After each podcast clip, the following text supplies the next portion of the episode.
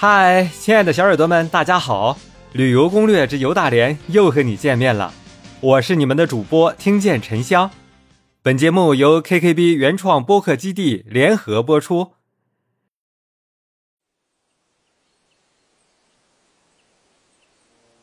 亲爱的小耳朵们，前面几期啊，我们介绍了旅顺的一些名胜古迹和旅游景点。从这一期开始啊，我们将会详细的介绍。旅顺的白玉山景区，亲爱的小耳朵们，旅顺白玉山景区是大连十大风景名胜区之一，也是旅顺口区的最佳观景处。有到旅顺不登白玉山，就等于未到旅顺口之说。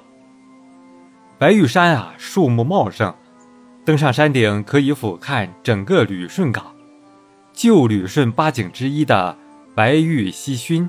便止于此。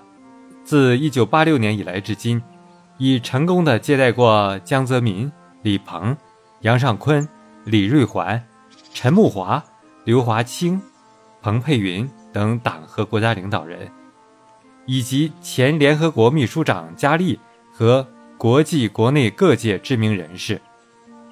四方眺望，威武的战舰离开一道道晶莹如雪的浪花，飞翔的海鸥。追逐着，欢叫着，宛如置身于动感主体三维空间的彩色画面，令人赏心悦目。亲爱的小耳朵们，白玉山啊，位于旅顺白玉山街一百五十八号，原名西关山。山顶啊有白玉山塔和高达一百一十米的电视塔及海军兵器馆，而北部还有著名地质学家李四光发现的。莲花状地质奇观，可远眺黄金山、老虎尾半岛、白银山、老铁山、太阳沟胜利塔和友谊塔等景观和建筑。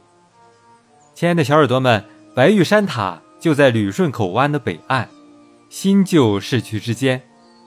白塔的由来是有渊源的，是日军在日俄战争之后，为炫耀武功、表记死亡将士。而修建的表忠塔，一九四五年旅顺口解放后改名为白玉山塔。该塔是日本帝国主义侵华的主要罪证之一。亲爱的小耳朵们，白玉山塔是在一九零五年日俄战争结束后，在日本联合舰队司令东乡平八郎和陆军第三军军长乃木希典的建议下。殖民当局决定在白玉山顶修建表忠塔，以表彰在日俄战争中为天皇效忠的官兵。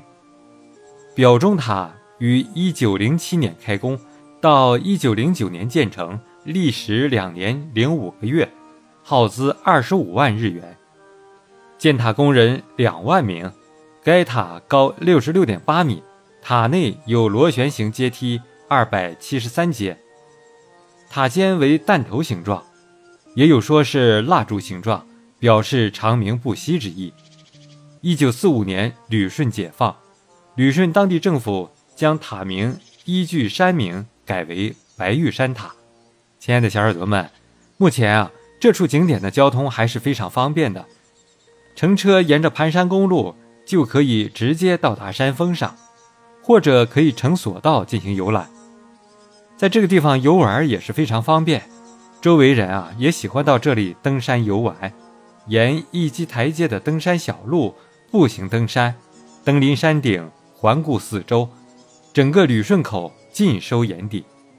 亲爱的小耳朵们，如果你有机会来白玉山景区看一看吧，看一看象征着日本帝国主义侵华的主要罪证之一的白玉山塔，有什么想法，欢迎在评论区留言告诉主播呀。